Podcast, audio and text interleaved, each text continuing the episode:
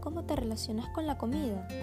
Entonces ven y acompáñame en Psiconutrir, un podcast para nutrir tu vida y tu mente, un espacio donde compartiré contigo conocimientos y estrategias sencillas que te ayudarán a mejorar tu calidad de vida, tus hábitos y tu conducta alimentaria. Yo soy Dana Guerrero, psicólogo clínico, y soy una apasionada de la comida, la cocina y del buen comer.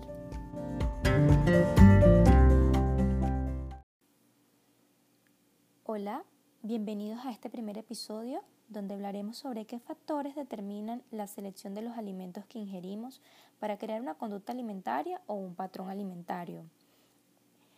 En el ámbito de la terapia conductual, para modificar cualquier conducta, lo primero que debemos hacer es conocer qué está manteniendo esa conducta. Entonces, por esa razón, este primer episodio te va a enseñar a reconocer qué factores determinan la selección de tus alimentos para que una vez reconozcas cuáles son los principales determinantes, podamos entonces así empezar a actuar y modificar aquellos patrones conductuales que están afectando una selección adecuada.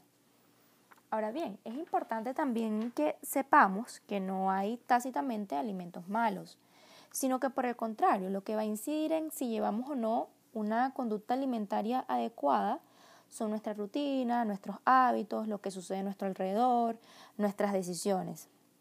En fin, para empezar, también es importante que conozcas qué es una conducta alimentaria.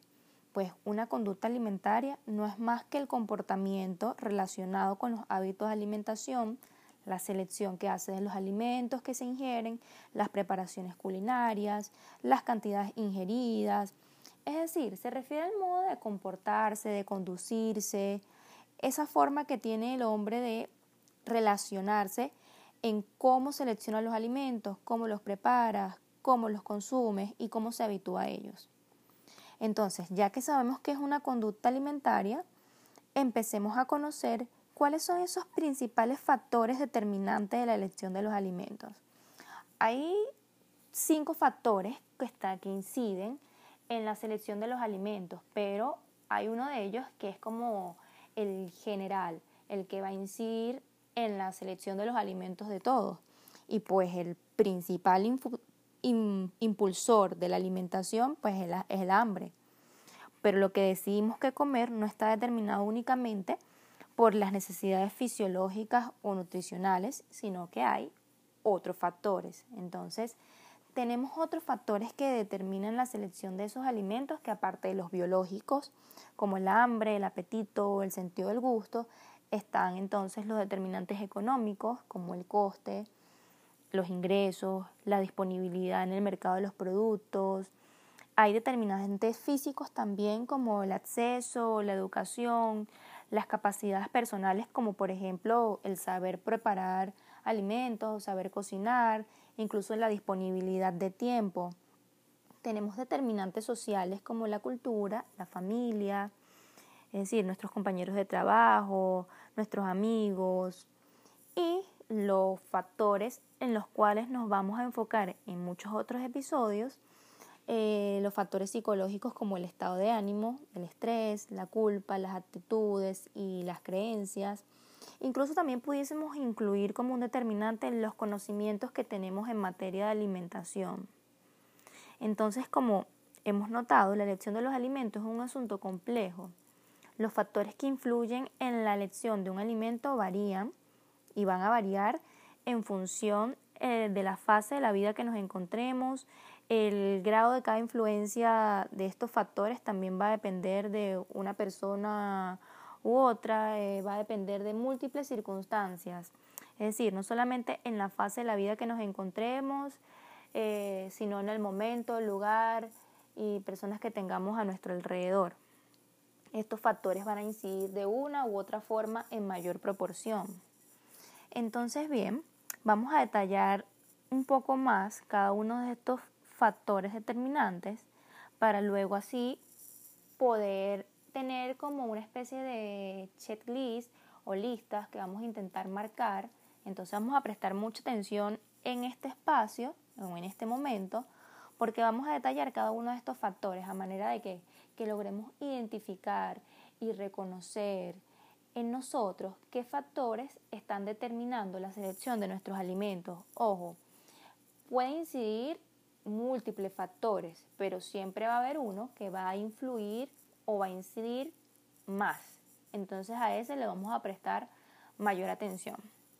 Entonces empezamos con los determinantes biológicos, la selección de los alimentos, por ejemplo, a través del hambre y la saciedad. Como ya mencioné, este es un factor determinante casi general para todos, pues nuestras necesidades fisiológicas constituyen los determinantes básicos de la elección de los alimentos. Los seres humanos necesitamos, digamos, para sobrevivir, nutrirnos y para eso nuestro cuerpo emite sensaciones de hambre, pero también a veces emitimos sensaciones de saciedad, que esto también va a incidir en la cantidad que comamos de los alimentos o qué tipo de alimentos seleccionemos también. Otro punto a mencionar también es la palatabilidad, así como suena. Palatabilidad. No es más que el placer que una persona experimenta cuando ingiere un alimento concreto. Y esto va a depender de las propiedades sensoriales del, alimento como el sabor, el aroma, la textura, el aspecto. O sea, no es sorprendente que no solo se consuman los alimentos como fuente de nutrición, sino que también por el placer que aportan.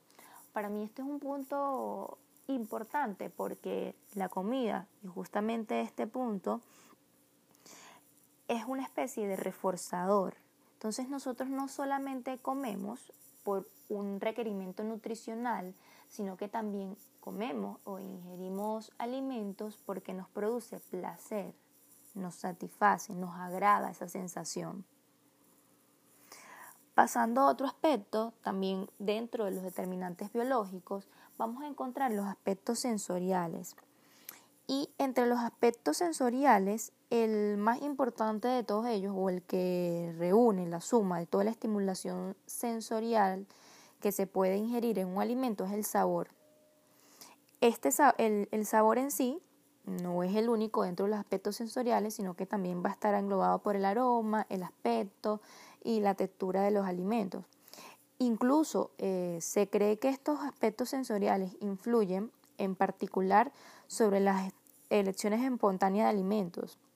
Desde una edad muy temprana incluso empezamos a familiarizarnos con los alimentos, con ciertos alimentos, sabores, texturas y aromas y esto va a influir en nuestra actitud hacia estos últimos.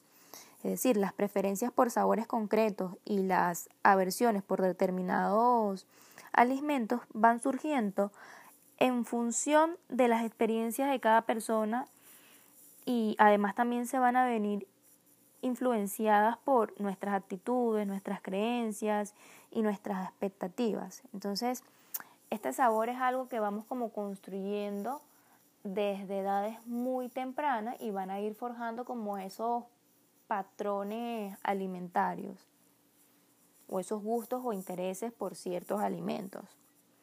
Otro punto a mencionar eh, tienen que ver con los determinantes económicos y físicos, es decir, aquí vamos a incluir lo que tiene que ver con el costo y la accesibilidad de ciertos productos, eh, la accesibilidad que tenemos, por ejemplo, eh, de ciertos alimentos como eh, dirigirnos a algunas tiendas que están más cerca, que están más lejos, es decir, la ubicación geográfica va a influir en la selección de nuestros alimentos y a su vez esto tiene que ver con los costos y con la, y con la accesibilidad, porque bueno, ciertamente para algunas personas hay algunos mercaditos, como lo llamamos en Venezuela, que tienen precios un poco más accesibles y hay otras cadenas de supermercado donde los precios son un poco más elevados.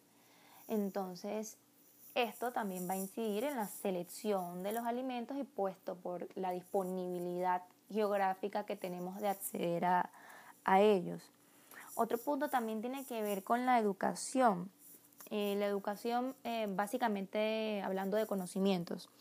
Es decir, el nivel de educación o conocimientos puede influir sobre nuestra conducta alimentaria. Esto quiere decir, es decir, los conocimientos que tengamos acerca de eh, cómo llevar una alimentación balanceada, es decir, de qué alimento deberíamos seleccionar, eh, en fin, toda esta base de, conocimientos que tenemos acerca de cuáles alimentos preferiblemente deberíamos seleccionar o en qué manera deberíamos ingerirlos o, con qué frecuencia. Es decir, los conocimientos en el área nutricional nos van a ayudar muchísimo o van a incidir también en la selección de nuestros alimentos.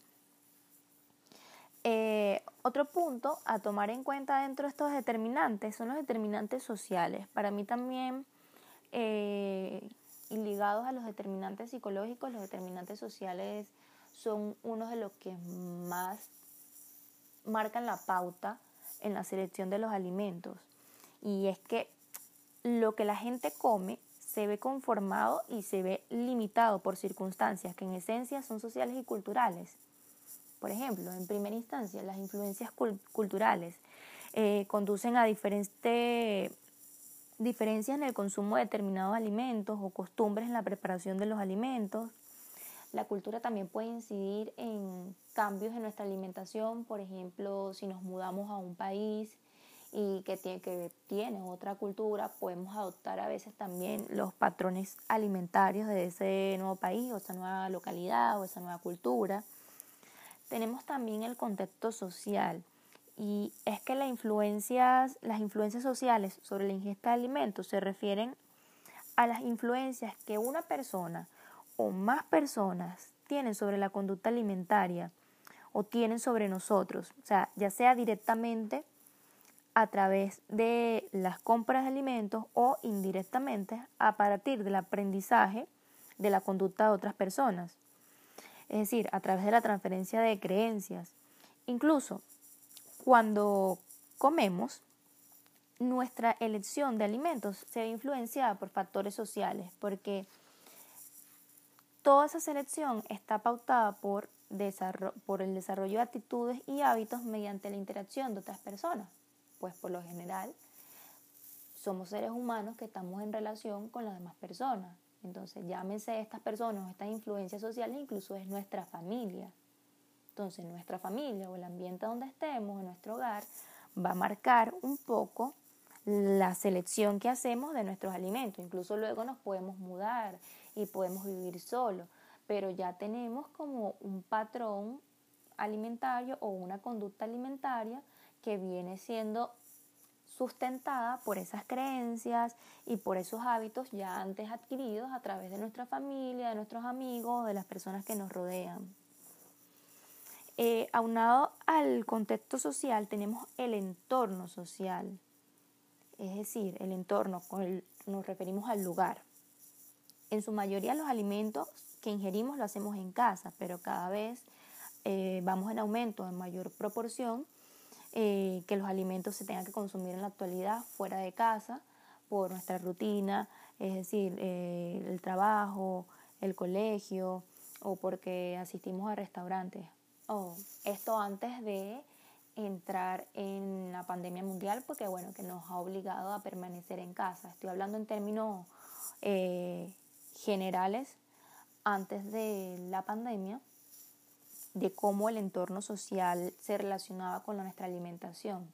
Ahorita estas pautas han cambiado, pues por lo general mayormente vamos a consumir los alimentos en casa, pero hay que tener en cuenta que eh, también va a incidir la manera en cuando consumimos estos alimentos fuera de casa, es decir, en el colegio, en el trabajo o en el restaurante, por ejemplo.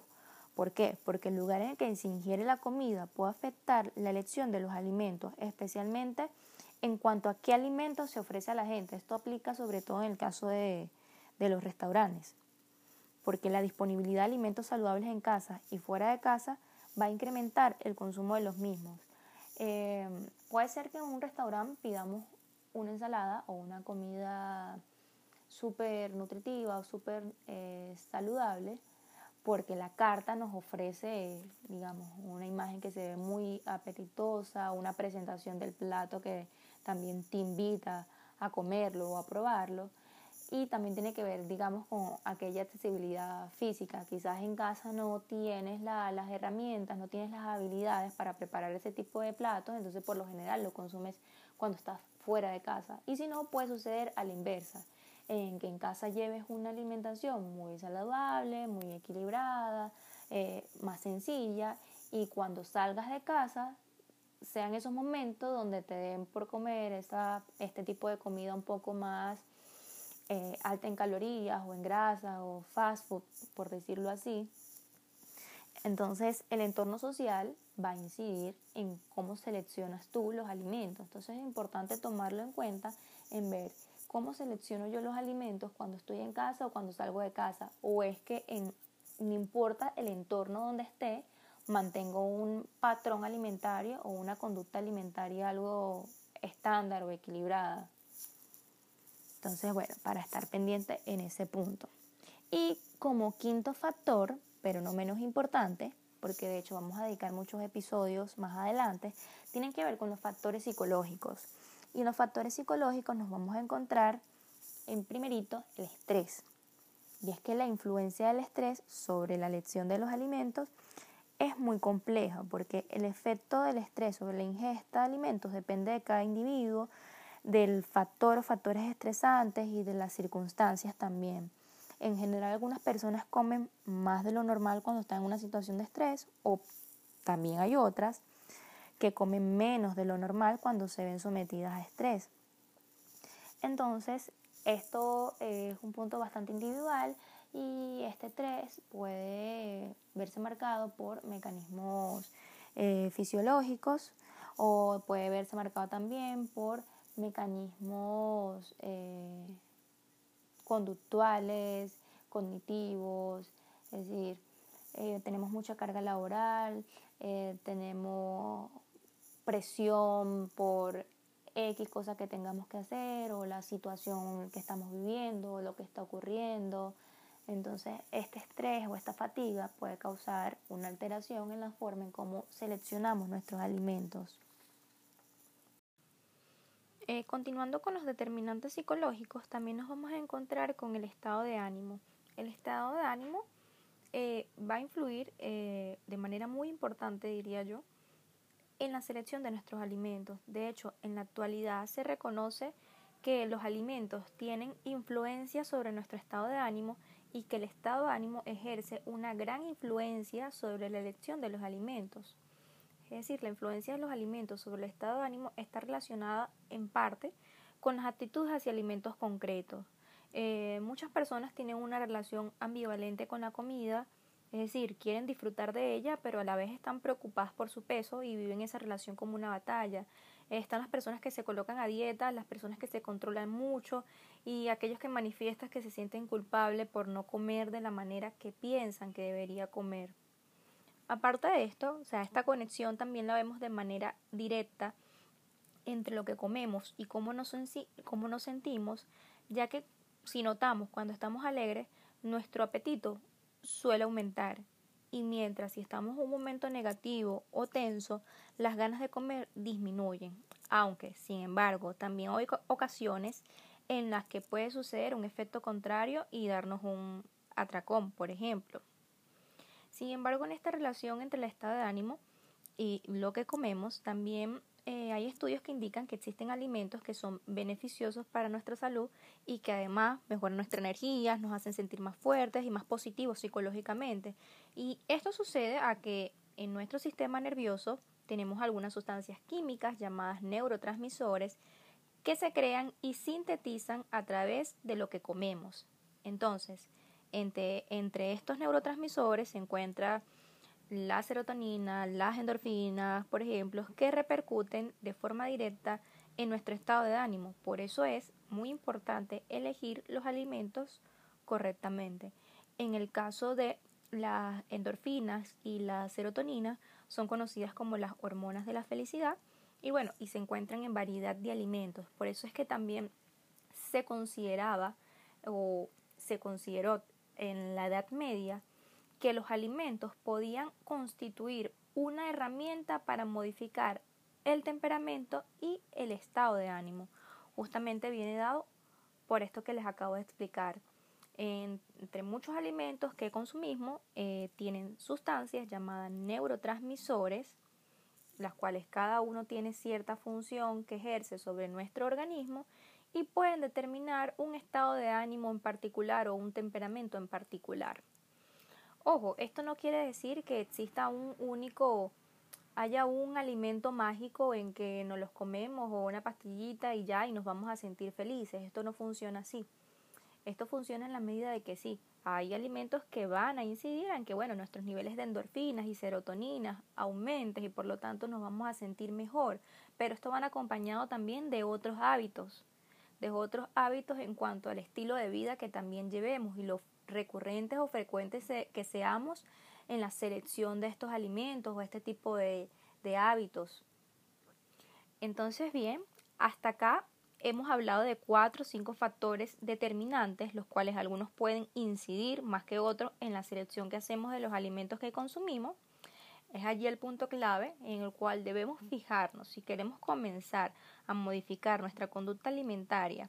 Y ojo, modificar nuestra conducta alimentaria lo que va a implicar es mejorar la manera en cómo nos relacionamos con la comida, porque ninguna comida engorda o adelgaza es la frecuencia, es la porción, son nuestros hábitos, es nuestro estilo de vida, lo que puede incidir en una buena o en una mala relación. Eh, de tal manera, este primer episodio principalmente fue de carácter psicoeducativo para que digamos ya ir trazando una línea base sobre la cual empezar en este camino. Entonces, te invito y te recuerdo a que hagas una lista o un checklist de cuáles son esos factores o esos factores determinantes de los que nombré que inciden en mayor frecuencia o en mayor medida en la elección de tus, de tus alimentos. Recuerda que todos van a incidir, pero siempre va a haber uno que va a incidir en mayor proporción. Entonces ese es el que debemos prestarle atención. Eh, de tal manera que en el próximo episodio te estaré contando qué podemos ir haciendo para actuar sobre cada uno de estos factores y mejorar nuestra relación con la comida.